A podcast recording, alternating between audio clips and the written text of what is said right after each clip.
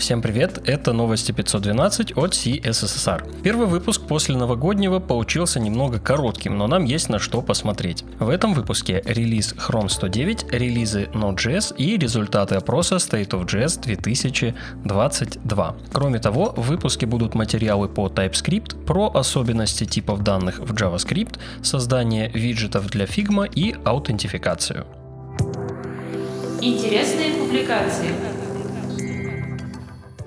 Перед началом выпуска я немного поделюсь планами на 2023 год. В январе я попрошу вас заполнить опрос по новостям. Это поможет сделать новости лучше, а я буду вам бесконечно благодарен. Идея с приглашенными гостями в целом оказалась неплохой, и в течение года я хочу почаще стараться приглашать ребят, рассказать просто о сложных штуках. Еще я хочу сказать, что мне можно написать в телегу напрямую и предложить какой-то инфоповод или поделиться своим мнением о новостях. Я буду рад по пообщаться. В описании выпуска есть ссылки на мои контакты.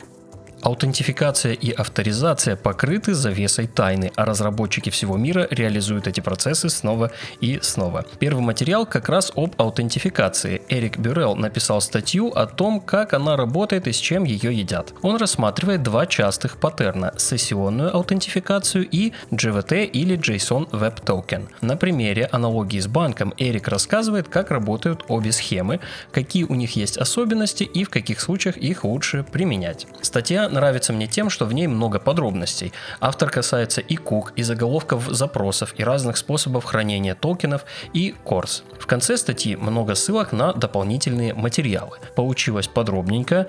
Аналогия с банком может быть не совсем удачная, но в целом лично мне понравилось. Рекомендую. Достаточно часто в выпусках мелькают материалы по TypeScript и как лучше к самому TS подступиться. Это как раз один из них. Игорь Агапов перевел статью Йоханнеса Кетмана о необходимом минимуме TypeScript для работы в связке с React. Здесь будут и совсем базовые конструкции, и более продвинутые. Ценно то, что есть примеры с React, добавлением сторонних библиотек в проект и другие. Статей про начало работы с TS в React довольно много, но возможно это зайдет больше и поможет понять TypeScript в React еще лучше. Никакой код не застрахован от ошибок, в том числе и на TypeScript. Следующая статья тоже по TS, но она касается конкретно обработки ошибок. Колби Сиск на Medium именно об этом написал свою статью. Сначала он бегло проходится по типам ошибок в JavaScript, а потом рассказывает, как реализовать кастомные классы ошибок в TypeScript, генерировать их и корректно обрабатывать. Небольшая, но довольно содержательная заметка.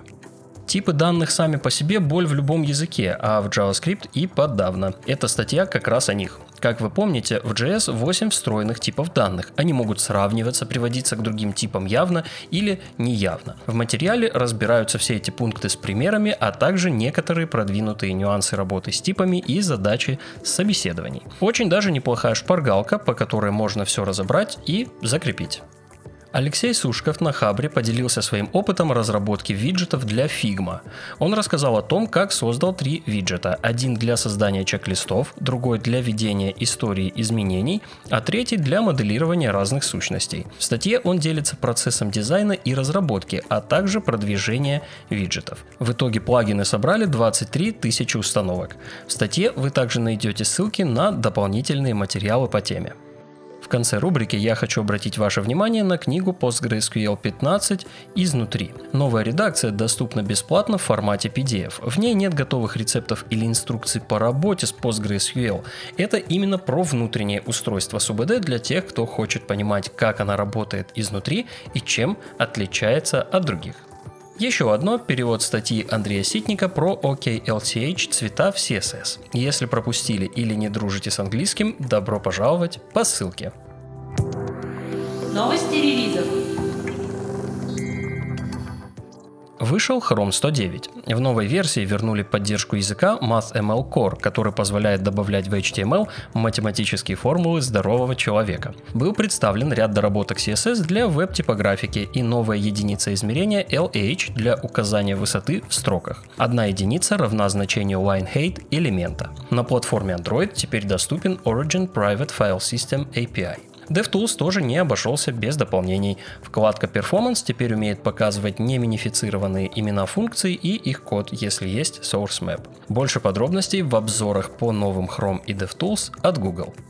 Вышли две версии Node.js. В версии 18.13.0 LTS была добавлена поддержка внешних JavaScript надстроек, объект файл, часть файл API и поддержка мока функций в тест-раннере Node.js. Помимо этого, доступно небольшое обновление текущей ветки за номером 19.4.0. Также отмечу релиз веб-сервера White HTTPD 1.4.68. Другим новостям. Доступны результаты опроса State of Jazz 2022. В этом году в опросе блистает фронтенд tool VIT. Он собрал больше всего наград за наибольший процент преданных пользователей, наибольший интерес пользователей и как самая внедряемая технология. Можно похлопать.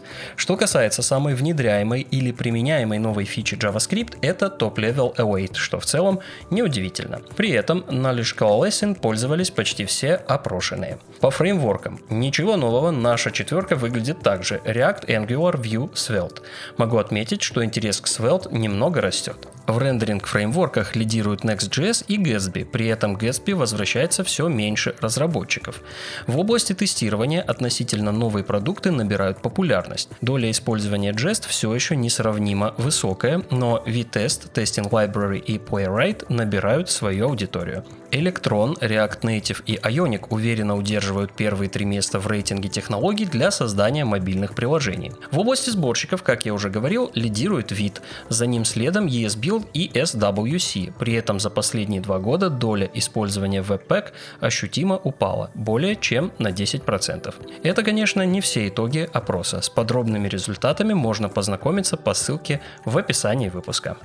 Перед Новым годом я уже говорил про взломы крупных компаний. Череда взломов продолжается. Атаки подверглись Slack и CircleCI. Slack утверждает, что пользователям ничего не угрожает, а CircleCI пока никак не комментирует ситуацию. Есть теория, что серия недавних взломов как-то связана, но это только слухи. Я продолжу следить за ситуацией. На сегодня это все. Все ссылки будут в описании эпизода, как и всегда. До встречи в следующем выпуске.